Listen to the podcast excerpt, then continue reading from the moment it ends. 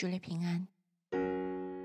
今天我们来诵读《哥林多前书》十四章，我们先来读第一节至第九节。你们要追求爱，也要切慕属灵的恩赐，其中更要羡慕的是做先知讲道。那说方言的，原不是对人说，乃是对神说，因为没有人听出来。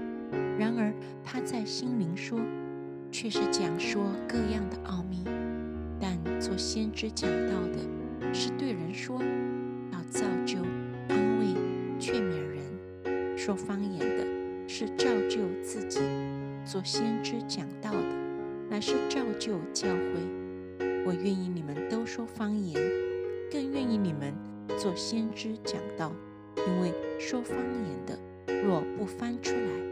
使教会被造就，那做先知讲道的就比他强了。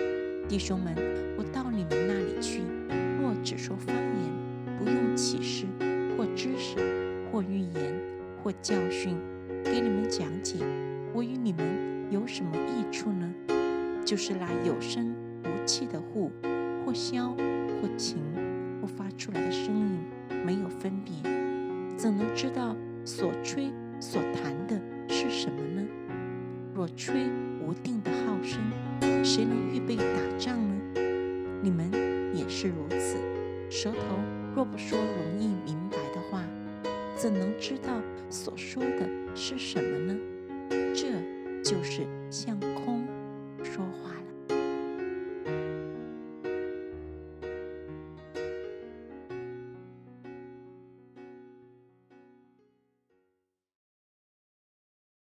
主内平安，今天我们来读《哥林多前书》第十四章，从十节读到二十一节。世上的声音或者很多，却没有一样是无意思的。我若明白那声音的意思，这说话的人必以我为话外之人，我也以他为话外之人。你们也是如此。即使切慕属灵的恩赐，就当求多得造就教会的恩赐。所以那说方言的，就当求着能翻出来。我若用方言祷告，是我的灵祷告，但我的悟性没有果效，这却怎么样呢？我要用灵祷告，也要用悟性祷告；我要用灵歌唱，也要用悟性歌唱。不然，你用灵助谢，那在座不同方言的人，既然不明白你的话，怎能在你感谢的时候说阿门呢？你感谢的固然是好，无奈不能造就别人。我感谢神，我说方言比你们众人还多，但在教会中，宁可用悟性说五句教导人的话，强如说万句方言。弟兄们，在心智上不要做小孩子；然而在恶事上要做婴孩，在心智上总要做大人。律法上记着，主说：“我要用外邦人的舌头和外邦人的嘴唇向这百姓说话。”虽然如此，他们还是不听从我。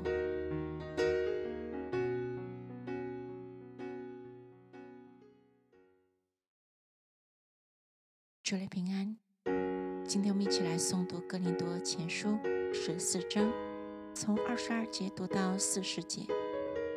律法上记着，主说：“我要用外邦人的舌头和外邦人的嘴唇向这百姓说话。”虽然如此，他们还是不听从我。这样看来，说方言不是为信的人做证据，而是为不信的人祖先知讲道。不是为不信的人做证据，乃是为信的人。所以，全教会聚在一处的时候，若都说方言，偶然有不同方言的，或是不信的人进来，岂不说你们癫狂了吗？若都做先知讲道，偶然有不信的，或是不同方言的人进来，就被众人劝醒，被众人审明。心里的隐情显露出来，就必将脸伏地敬拜神，说：“神真是在你们中间了。”弟兄们，这却怎么样呢？你们聚会的时候，个人或有诗歌，或有教训，或有启示，或有方言，或有翻出来的话，凡事都当造就人。若有说方言的，只好两个人，至多三个人，且要轮流着说，也要一个人翻出来。若没有人翻，就当在会中闭口，只对自己和神说就是了。至于做先知讲道的，只好两个人或是三个人，其余的就当慎思明辨。